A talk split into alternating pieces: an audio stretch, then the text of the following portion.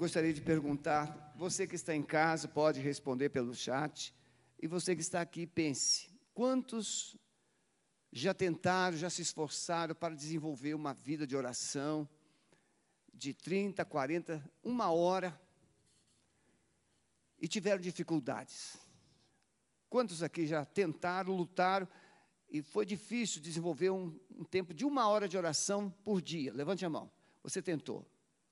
São cristãos honestos. Né? Você que está em casa, coloca lá no chat. Eu tentei, tive dificuldades. Ou então não diga nada. É em cima dessa realidade que nós vamos trazer hoje uma palavra sobre o tabernáculo e a oração. Essa palavra, ela não é propriamente minha. Essa é uma mensagem que o pastor Po Yong-chu pregou há muitos anos, mais de, talvez uns 30 anos atrás, e nós encontramos essa mensagem no YouTube já há alguns anos, e nós selecionamos o conteúdo e dela nós construímos uma mensagem para contribuir, porque era essa, ele pregou essa mensagem nos Estados Unidos, mostrando como ele construiu com seus pastores uma vida mínima de uma hora de oração por dia. Porque a maior dificuldade de uma pessoa que vai orar é como desenvolver esse tempo com Deus. Qual é o trânsito? Qual é o itinerário? O que dizer? Como se posicionar? Você sabe que, que precisa orar e você quer orar, mas você tem dificuldades. Como desenvolver esse tempo de qualidade com Deus? Então, o pastor Po Yong-chu, ele construiu essa caminhada. Quando Jesus diz em João 14, eu sou o caminho, a verdade e a vida. Ninguém vem ao Pai senão por mim. Essa declaração de Jesus, ela se refere ao tabernáculo, ao templo. Como as pessoas, os israelitas, desenvolviam essa caminhada com Deus através do sacrifício que era feito no altar, que simbolizava a cruz, o sacrifício de Cristo. É, o caminho, então, é a cruz. A verdade é a, a palavra de Deus revelada e inspirada pelo Espírito Santo. E a vida é a própria presença de Deus. Então, o templo tinha o altar de bronze, dentro do tabernáculo, no lugar santo, tinha o candelabro e tinha a mesa dos pães asmos, ou da proposição, e lá, depois da cortina, havia o santíssimo lugar onde a arca de Deus estava, que era vida. Então, altar ou cruz, caminho, candelabro e pães da preposição, verdade, e o próprio Deus, intimidade com Deus, vida. Então, uma caminhada de oração você começa desenvolvendo um caminho, uma caminhada com Deus. Você encontra as verdades de Deus, inspiradas por Deus. O Espírito Santo vai te revelar essas verdades e vai trazer luz à palavra que você vai precisar meditar. Você vai aprender a orar a palavra. E nessa comunhão, nessa relação, você vai conquistar essa intimidade, essa presença de Deus. Amém? Então, quantos aqui gostariam de, a partir desta noite, iniciar uma caminhada de oração com é, através desse itinerário que nós vamos passar, que você, por certo, vai entender. Mas você já lutou, não conseguiu, mas hoje você não, eu vou conseguir. E você então vai orando aí, porque no final você vai ser desafiado a vir aqui fazer uma aliança com Deus, de construir um tempo, uma caminhada de oração com Ele. Amém? Êxodo capítulo 25, nós pedimos ao multimídia para jogar na tela. Eu não sei, moça, se você vai conseguir, porque vocês poderão acompanhar os textos. Isso. E vai ficar. Nem sempre eu uso todos os textos, mas vamos tentar. Pode abrir. Êxodo 25, de 1 a 9.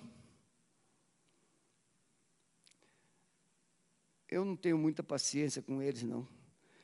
Então diz a palavra, Êxodo 25, de 1 a 9. Então falou o Senhor a Moisés, dizendo: Fala aos filhos de Israel que me tragam uma oferta alçada de todo homem cujo coração se mover voluntariamente. Dele tomareis a minha oferta alçada. E essa é a oferta alçada que recebereis dele: ouro, prata, cobre, e azul, e púrpura, e carmesim, e linho fino, pelos de cabras, peles de carneiro, tintas é, de carneiro, tintas de vermelho, peles de texugos, madeira de acácia, azeite para a luz, especiarias para o óleo da unção, especiarias para o incenso, pedras de onix ou de ônix, é, pedras de engates para o éfode e para o peitoral. E me farão um santuário e habitarei no meio deles, porque Deus pediu isso a Moisés conforme tudo o que eu te mostrar para modelo do tabernáculo e para modelo de todos os seus pertences, assim mesmo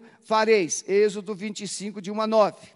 Muito bem, o povo de Israel sai do Egito, o povo de Israel passa lá pelo Sinai, e nesse contexto, Deus entende que o povo precisava de ajuda para visualizar a sua presença no meio dele.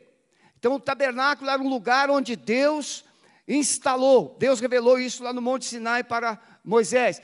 E Moisés ia fazer esse tabernáculo e Deus se manifestaria nesse tabernáculo.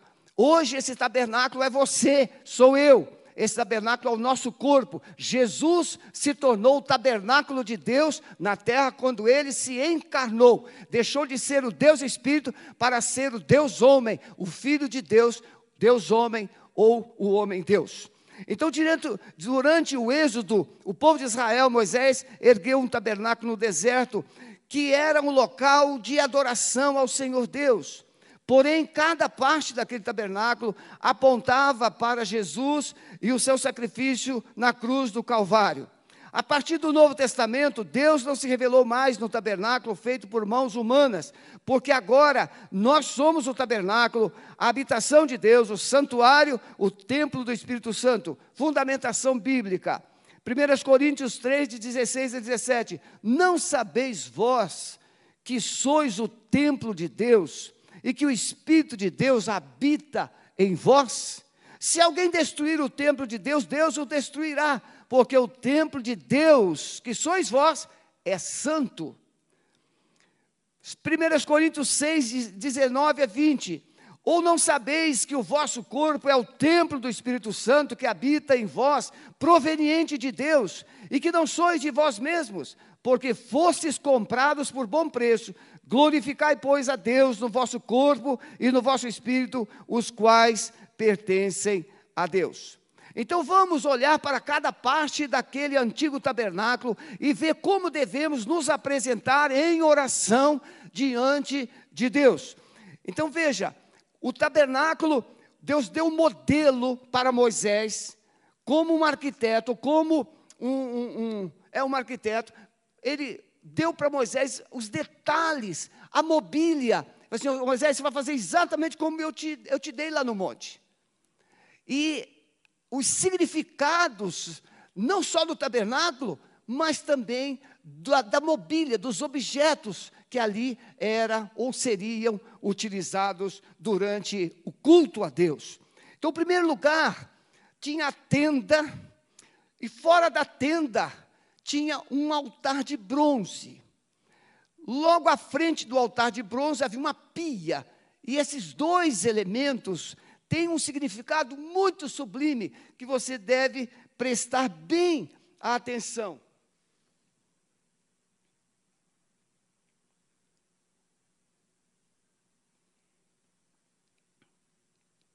O pátio, o altar de bronze.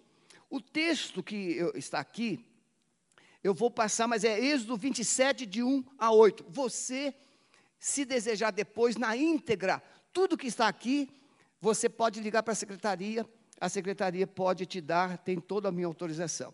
Então, esses, os textos que seguem aqui, tanto 27 quanto 38, ela vai descrever essa mobília, vai descrever o altar e a pia. O pátio do templo é onde encontramos o altar de bronze. Nele era fora propriamente da tenda, ele ficava do lado externo. Nele, os israelitas ofereciam oferta pelo pecado, pela culpa, oferta queimada, pacífica e holocausto, porque as ofertas de sacrifício, elas tinham várias, vários significados.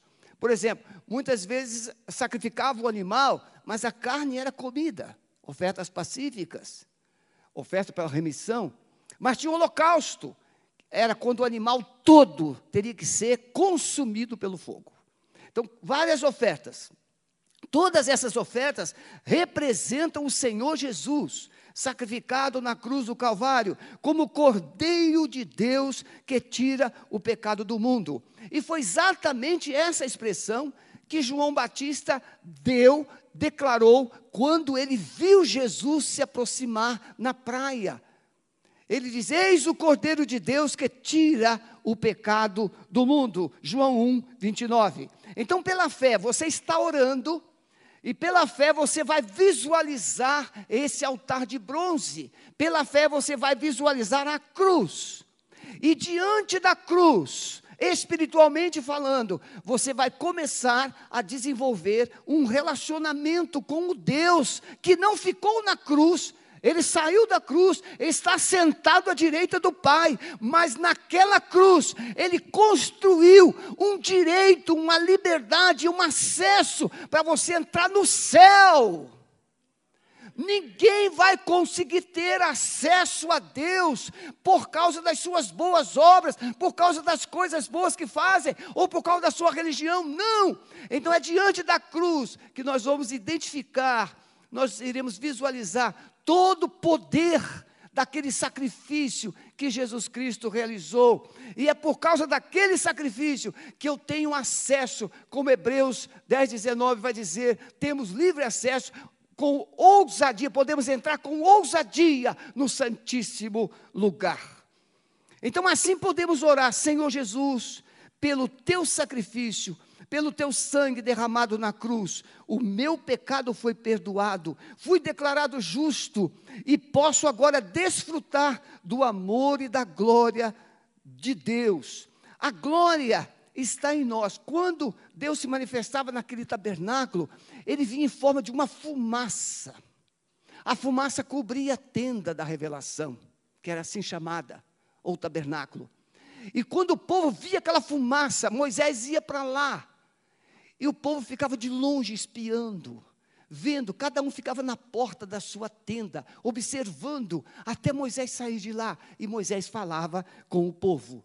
Então você, é, a palavra que vai dizer, é Shekinah de Deus, palavra hebraica que significa habitação, presença de Deus, glória de Deus manifesta. Então aquela fumaça, aquele Shekinah, era a própria presença de Deus que o povo via através daquela fumaça. A palavra, então, Shekinah vai representar essa presença de Deus. Então, continua orando, querido Jesus. Através do teu sangue, o Senhor venceu o mundo, o pecado, o diabo e a morte. Agora, pelo teu sangue, posso ter santificação e a plenitude do Espírito Santo. Então, clamo pela santificação e pela plenitude do Espírito Santo através do sangue de Jesus. Então veja, você tem acesso a Deus pelo sangue da cruz. E você tem comunhão com o Espírito Santo que vai te purificando, te santificando, porque o Espírito Santo, irmãos, a missão dele é convencer cada um de nós de pecados cometidos, Pecados que estão às vezes nos esquecimentos ou na indiferença. A gente finge que não pecou, mas o Espírito Santo vem e joga um holofote sobre nossa alma, nossa mente, nosso coração, e a gente se percebe miserável, pecador, e ele então nos convence a, a, um arrependimento, e quando nós nos arrependemos e confessamos a Jesus diante da cruz, Ele é fiel e justo para nos perdoar os pecados.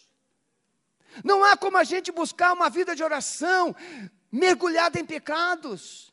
Precisamos começar nos purificando dos nossos pecados. Então eu olho para Jesus na cruz e digo: querido Jesus, na cruz, tu levaste as minhas dores, enfermidades, minhas doenças. A Bíblia diz que pelas pisaduras de Jesus nós fomos sarados. Então você está curado. Aí ele cita aqui Isaías 53, pelas pisaduras foste sarados. Irmãos, pelo sangue de Jesus, a obra de Jesus na cruz, as enfermidades foram vencidas. Pela obra de Jesus na cruz, os demônios todos foram destronados. O inferno foi derrotado. A obra de Jesus tem um poder, mas nós precisamos tomar posse dessa obra, da autoridade dessa obra. Que está em Isaías 53, 4 e 5. Senhor Jesus, o Senhor Jesus pagou o preço pela nossa cura, lá na cruz do Calvário. Senhor, eu clamo pela tua cura, para nunca mais ficar doente. A tua cura venha sobre mim, para que eu não fique doente. Irmãos, está provado que muitas enfermidades são somatizações. Muitas vezes, por exemplo, a pandemia provou isso. Tem muita gente que morreu mais de ansiedade, medo, pânico do que da própria pandemia. O crente fica doente? Sim. Mas o propósito de Deus original não tinha doença. Ah, pastor, então quer dizer que o crente santificado não, não, não fica doente? Fica, irmãos. A mensagem está mostrando que nós temos autoridade para lutar contra ela, para enfrentarmos a enfermidade, para rejeitarmos essa enfermidade. Mas, pastor, e se Jesus não curar? Ele continua sendo Jesus, Deus Todo-Poderoso. Mas Ele nos dá autoridade para a gente lutar, não nos conformarmos com a enfermidade, não aceitarmos a enfermidade. Eu e Sueli fomos no hospital com uma, uma família, o, o marido internado na UTI, é, entubado e não é Covid, ele tem esclerose múltipla e atingiu as cordas vocais e ele teve paralisia total, ele já não mexia da cintura para baixo, agora não mexe nada. Parou o rim, não, não mais funcionava o rim, a bexiga dele estava zero líquido. E os médicos então chamaram a família para dizer: olha, não tem mais jeito, não tem mais jeito, não tem mais jeito. Mas, irmãos, inexplicavelmente o rim voltou a funcionar, está funcionando 100%. Não tem como a gente explicar. E agora começou, a, a, a, o rim começou a funcionar com 1 litro e 800 ml de, de, de, de urina, e ele está funcionando, já está sendo tirado do seda, tirando os sedativos dele, ele está voltando à sua razão, à sua consciência. Irmão, nós não sabemos até onde vai, mas nós sabemos até onde podemos e queremos ir. E a oração vai nos ensinar a entrar nesse caminho de fé. Que Pedro diz, ele levou sobre o seu corpo os nossos pecados sobre o madeiro, a fim de que morrêssemos para os pecados e vivêssemos para a justiça, por suas pisaduras ou por suas feridas, vocês foram curados. Podemos olhar para a cruz de Cristo novamente e ver a redenção da maldição, a nossa libertação, o nosso resgate. Paulo, escrevendo aos, aos, Colossenses, ele diz no capítulo 1, verso 13: Deus nos libertou do império das trevas e nos transportou para o reino do seu Filho amado. Irmãos, na cruz, alguns teólogos chamam isso de é, um, um, um translado, um sequestro. Jesus Cristo veio e tirou o homem do inferno, das garras de Satanás, e o transladou para o reino eterno dele. Veja, o homem nas trevas, o homem no pecado, o homem antes de Jesus, ele estava impossibilitado de ter uma relação com Deus. Por isso que ele fazia sacrifício de animais, sacrifício de animais. Mas Jesus Cristo veio e com a sua morte pisou na cabeça do diabo, tomou a, a, humanidade de volta e restaurou a autoridade do seu reino. E sabe aonde ele colocou o reino dele? Dentro de você. Quando Jesus chegou, ele disse: O reino de Deus está no meio de vós. Mas agora ele diz: O reino de Deus está dentro de vós. E esse reino se chama domínio, poder, autoridade, governo de Deus. O governo de Deus está no coração daquele que tem Jesus como Senhor e Salvador. Amém, irmãos? Posso ouvir um amém, bem, amém? A Bíblia diz que Cristo nos resgatou da maldição da lei. Tem gente que ainda quer cumprir tudo que a lei diz. A lei não é errado, você pode até tentar. Só que a lei emburrece. A lei torna você orgulhoso. Você cumpre as coisas assim. Eu não peco. Peca sim. Peca por pensamento. Peca por olhar. Peca de várias maneiras. Nós vamos daqui a pouquinho. Eu não posso viajar, minha esposa sempre me ajuda nisso.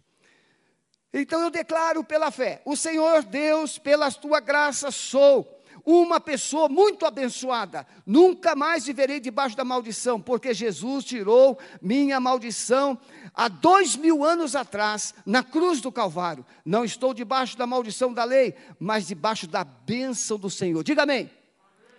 Efésios 1:3 Bendito Deus e Pai de nosso Senhor Jesus Cristo, qual nos abençoou com todas as bênçãos espirituais nos lugares celestiais em Cristo Jesus a, a maldição ficou na cruz e as bênçãos de Deus estavam em Jesus. E quem tem Jesus tem essa aliança e é abençoado com toda a sorte de bênçãos espirituais.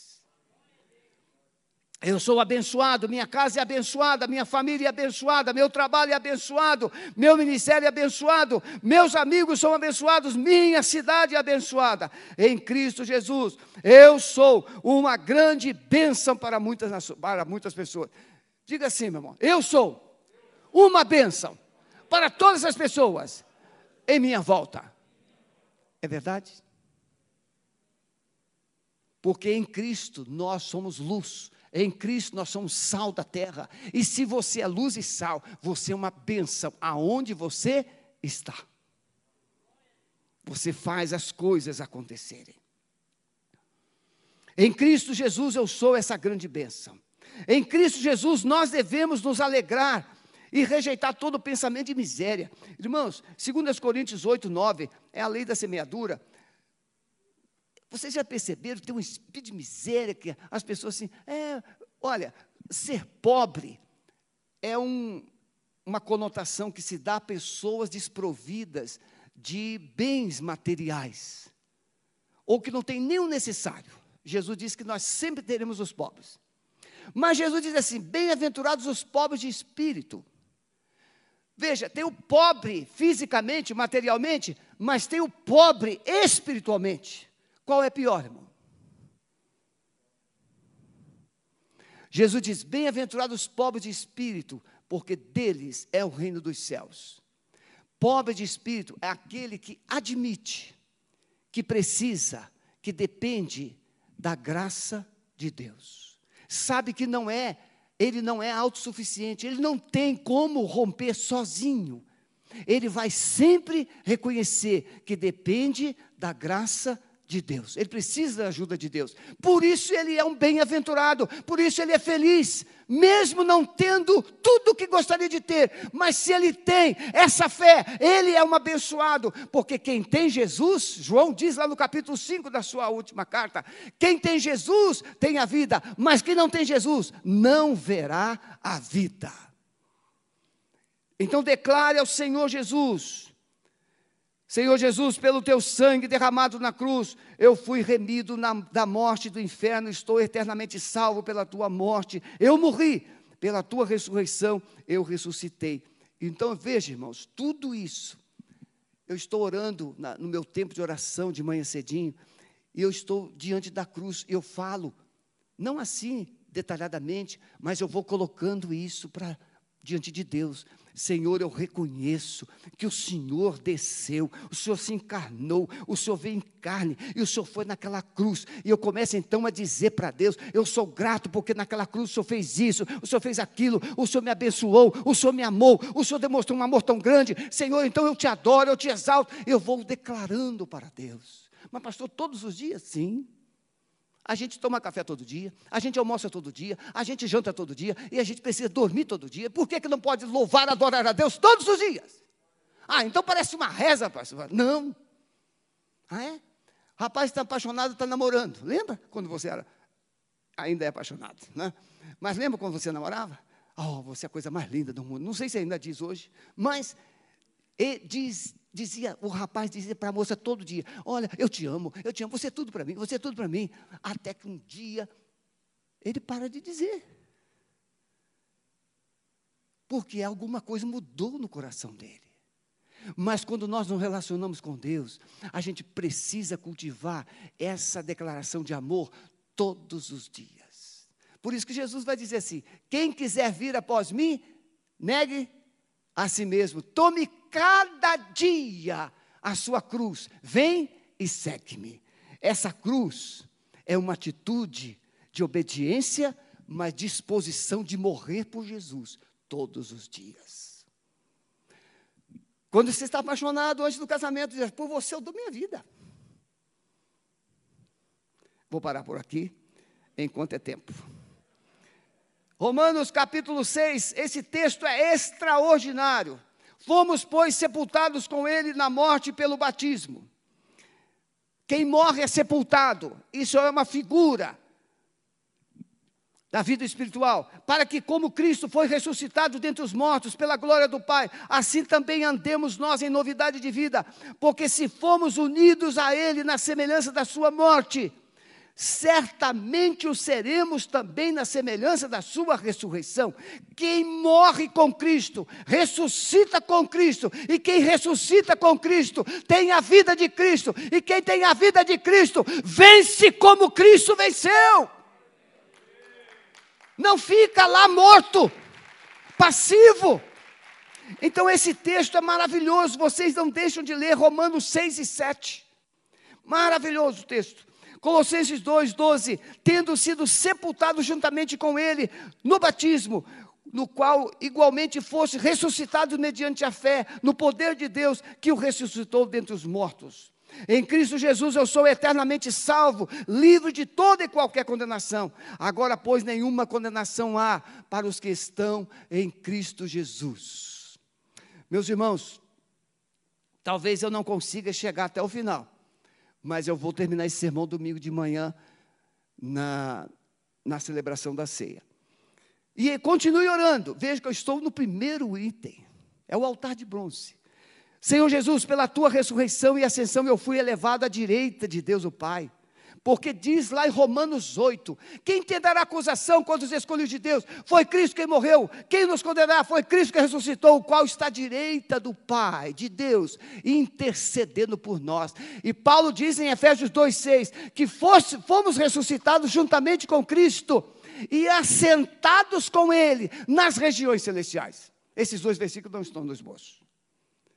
Mas se você foi ressuscitado juntamente com Cristo, você está sentado com Cristo, e se você está sentado com Cristo, você tem a autoridade de Cristo. Diga amém. Aprendi isso com o pastor Domingo. Diga amém de novo. Amém. Senhor, eu te amo, porque mesmo que esteja fisicamente aqui na terra, espiritualmente eu fui ressuscitado junto contigo e estou assentado. A referência que eu dei de Efésios 2,6. Agora o versículo apareceu aqui é que eu ando na frente do esboço. Quando deixar esse corpo, estarei para sempre à direita do Pai. Apocalipse capítulo 3, verso 21. Ao vencedor dar-lhe-ei sentar-se comigo no meu trono, assim como eu também venci e me sentei com o meu Pai no céu. Ah, a, a criança chega e pula no colo do papai.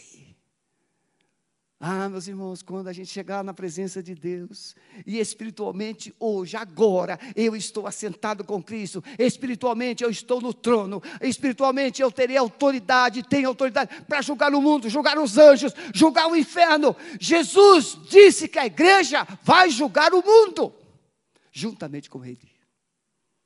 Nós não podemos julgar o mundo hoje, irmãos, mas quando sairmos desse corpo miserável, corruptível e recebemos um corpo glorificado, aí estaremos autorizados na semelhança de Jesus e julgaremos o mundo, julgaremos os anjos. A palavra de Deus diz.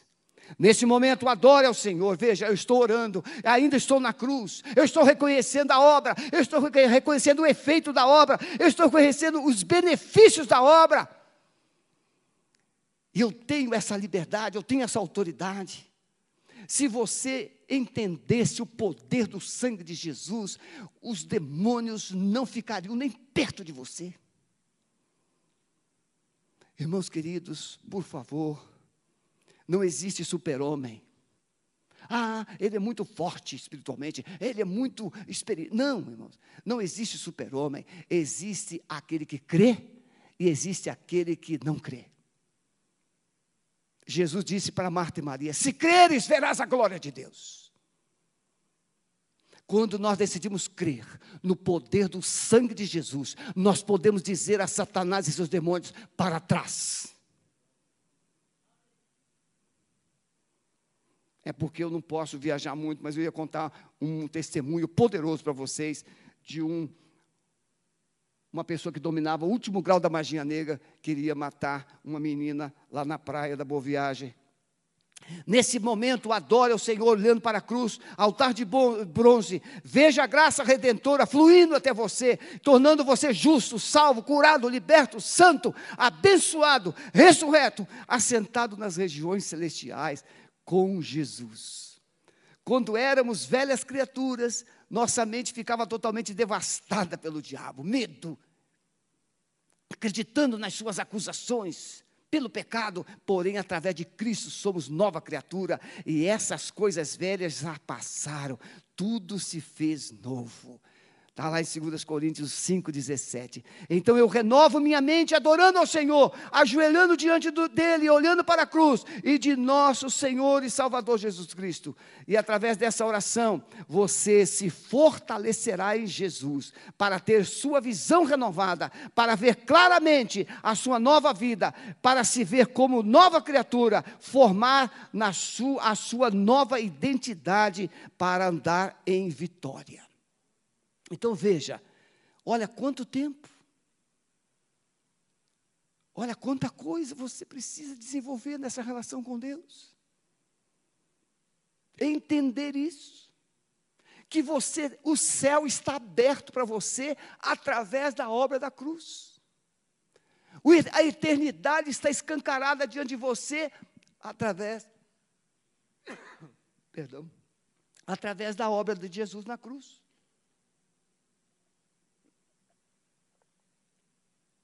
Aí, sai do altar de bronze e tem uma pia.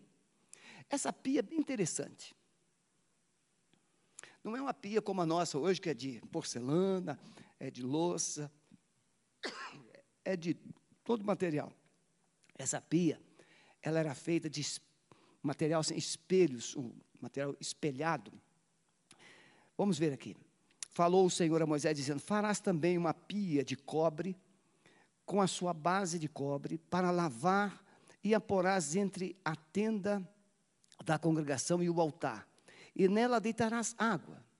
Arão e seus filhos nela lavarão suas mãos e seus pés. Quando entrarem na tenda da congregação, lavar-se-ão com água, para que não morram. Olha, irmãos, tinham passado pelo altar, mas tem que se lavar aqui na tenda, na, na pia. Olha o significado. E quando se chegarem ao altar para ministrar, para acender a oferta queimada ao Senhor, lavarão, pois, as suas mãos e seus pés para que eles não morram, e isso lhes será por estatuto perpétuo a ele e sua descendência e nas suas gerações. Êxodo 30, 17, 21. Fez também a pia de cobre com a sua base de cobre dos espelhos das mulheres que se reuniam para servir à porta da tenda da, da congregação. No fundo da pia, esses espelhos que foi adicionado, quando o sacerdote chegava, o sumo sacerdote chegava e ele olhava na água, ele se via nos espelhos. Nessa visão, Deus está levando cada um de nós a uma análise, a uma introspecção, a um exame. Você já percebeu que muitas vezes você tem dificuldade de se olhar no espelho? Principalmente quando a gente fez alguma coisa errada. A gente tem dificuldade de olhar para alguém que a gente traiu, que a gente errou. Porque quando a gente olha, há um sentimento de desconforto. Quando você se olha no espelho, você vê qualquer mancha que estiver em você, na sua face, na sua roupa. Se você passou pelo altar, significa que você está de vestes brancas. E qualquer pinguinho de sujeira vai aparecer. Então a pia era um momento de introspecção, de avaliação, como é que eu estou diante de Deus, como é que eu estou diante dos homens. E preste atenção, é muito importante isso aqui. O lugar onde os sacerdotes lavavam as mãos, os pés, o rosto, antes de entrar no lugar santo, essa pia era feita de espelhos, metais polidos. Os sacerdotes se olhavam na pia e a sua imagem era refletida. Então nós podemos ver o nosso reflexo. E se há algo errado em nossa vida, em nosso coração, as sujeiras, os pecados, então somos confrontados com os dez mandamentos. Veja, o que a pia trazia era passe pelo crivo dos dez mandamentos, para ver se você está direitinho como você pensa que está. Ah, está tudo bem na minha vida. Como é que você está? Tudo bem, tudo bem. É assim que fala? Como é que está? Tudo jóia, legal. Tudo bem? Tudo bem. Então, muito bem. Qual primeiro? Não terás outros deuses diante de mim. Olhou no espelho. Você está praticando idolatria? Tá, tem outro Deus? Não, não, não tem nada com isso, não. Não farás para ti imagem de escultura. Isso aqui os textos. Não fale o nome do Senhor teu Deus em vão. Lembra-te do dia do sábado para o santificar. Honre teu pai e tua mãe. Vamos imaginar uma pessoa que está ali, o sacerdote, ou você, olhou no espelho e aí você passou, honra teu pai e tua mãe, e você brigou em casa, você xingou seu pai, você falou mal da tua mãe, você arrumou encrenca, aí você está se olhando no espelho, e o Espírito Santo vai te convencer, vai te fazer lembrar como é que você está tratando os seus pais.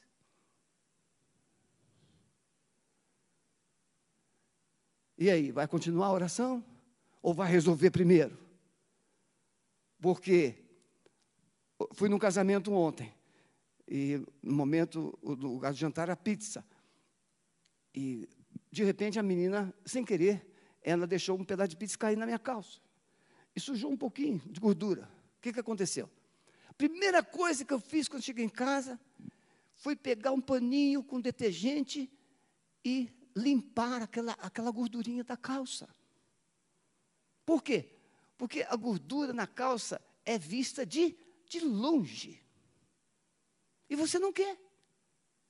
Então, quando você se olha no espelho da palavra, quando você se olha no espelho do Espírito, e o Espírito diz assim: está sujo aqui, ó. O que, que você tem que fazer? Você tem que voltar lá para o altar de bronze e fazer, Senhor, eu estou com a sujeirinha aqui, ó, eu quero pedir perdão, Senhor, porque o Senhor morreu por mim, eu quero confessar, eu fiz isso, fiz aquilo. Confesse os pecados, volte lá, se conserte com Deus.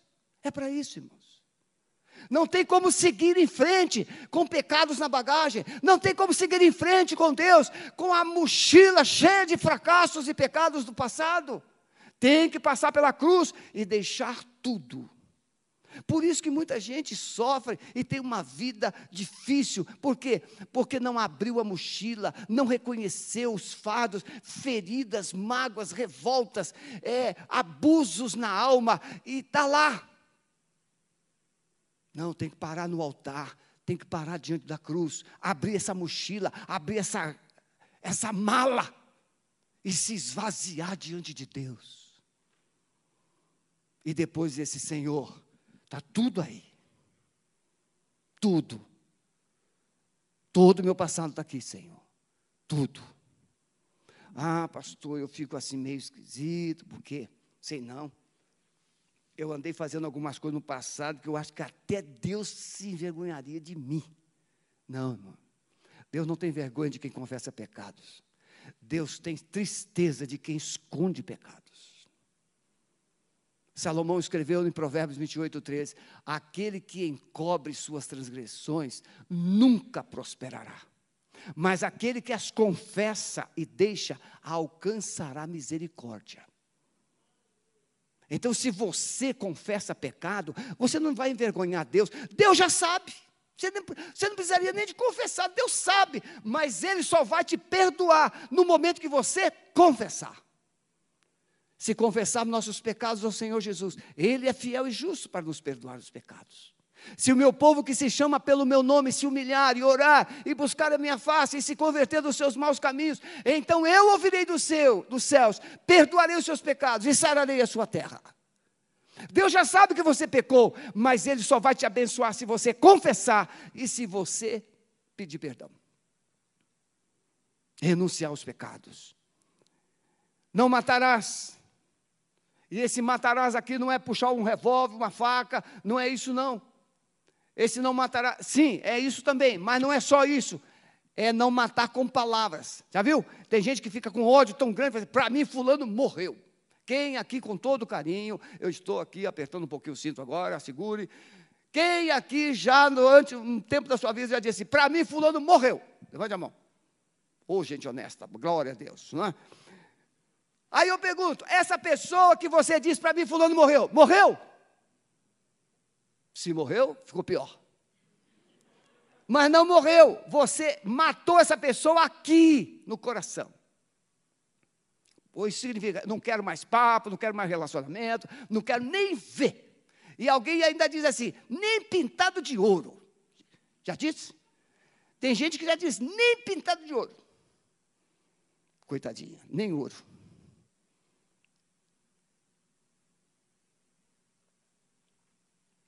Não adulterarás. Bem, na lei diz: não adulterarás. Todos aqui sabem o que é que é adulterar.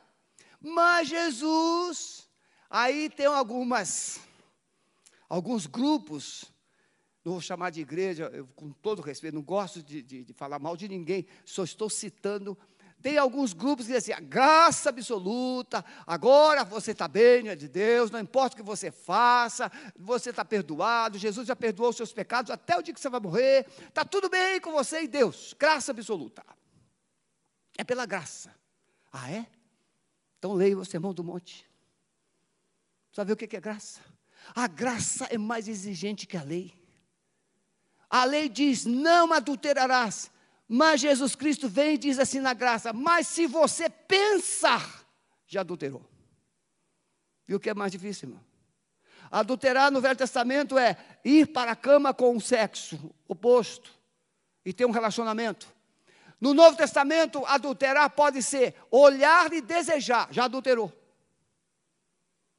Paulo chama isso de lascívia, pensamentos obscenos, pensamentos pecaminosos. Vai passando. Está tá olhando ali, na pia. Irmãos, tudo isso na hora da oração. Olha como é que você. Tente imaginar se você desenvolve um tempo desse todos os dias. Você vai no, no, na cruz, aí você para da pia. E eu estou só no segundo elemento. Aí você para na pia, aí você sai da pia, agora eu posso ir para a presença de Deus, que eu já passei pela cruz, já passei pela pia, e nada me acusa, não há mais acusação quando eu escolhi de Deus. Agora você vai conversar com o Espírito Santo, com a palavra. Mas ainda estamos aqui na pia. Não adulterarás, não furtarás, não dirás falso testemunho, não cobiçarás. É, no, no, nos mandamentos da Igreja Católica, o segundo mandamento, não farás para ti imagem de escultura, eles tiraram, e esse último mandamento, eles transformaram em dois: não cobiçarás. Não cobiçarás os bens e não cobiçará a mulher do teu próximo. São dois. Então, cobiçarás se transformou em dois e tirou, não farás para ti imagem de escultura. Mas lá em Êxodo, Deuteronômio, são esses os mandamentos que estão escritos, que você precisa olhar pelo crivo da palavra. Irmãos queridos, eu vou, eu vou parar aqui. Você gostou? Entendeu? Então, domingo que vem pela manhã, nós vamos continuar a partir do terceiro, o Espírito Santo, o candelabro. A tabernáculo, eu vou ver se eu vou pedir o Moza para salvar para mim, é, uma foto do tabernáculo. O tabernáculo não tinha janelas. Ele não tinha nenhum acesso de luz externa. A única fonte de luz do tabernáculo era o candelabro. Sete lâmpadas em uma única peça, que era alimentada com azeite. Esse, esse, esse candelabro representa o Espírito Santo, que está dentro de cada um de nós e traz luz. Traz luz, traz revelação, traz direção, traz convicção. Então, nós vamos falar sobre isso na próxima palavra, domingo que vem pela manhã. Feche os seus olhos, por favor. Você caminhou comigo diante da cruz. Você viu toda a extensão da obra de Jesus. Você percebeu o quanto Jesus pagou para que você tivesse perdão e pudesse ser salvo, e salvo vivesse a santificação. Você também percebeu que Deus quer que você faça uma introspecção. E é isso que eu quero te pedir agora. Mediante o que Jesus Cristo fez na cruz por você, avalie agora o seu coração. Você realmente já foi perdoado dos seus pecados? Você já confessou seus pecados ao Senhor Jesus? Você já o convidou para ser Senhor e Salvador da sua vida? A religião, ela pode ser um conjunto de ensinamentos e dogmas e práticas, uma liturgia.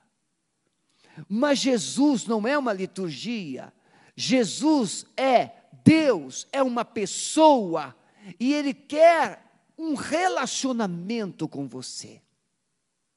E se ele é santo, ele quer um relacionamento de santidade. Se ele é amor, ele quer um relacionamento de amor. Se ele é fiel, ele quer um relacionamento fiel. E ele está te chamando hoje para você iniciar essa caminhada. Iniciar uma caminhada íntima com ele, começando pela cruz. A obra de Jesus na cruz perdoa os seus pecados, derrota as trevas e constrói um acesso livre para você diante de Deus, o Pai.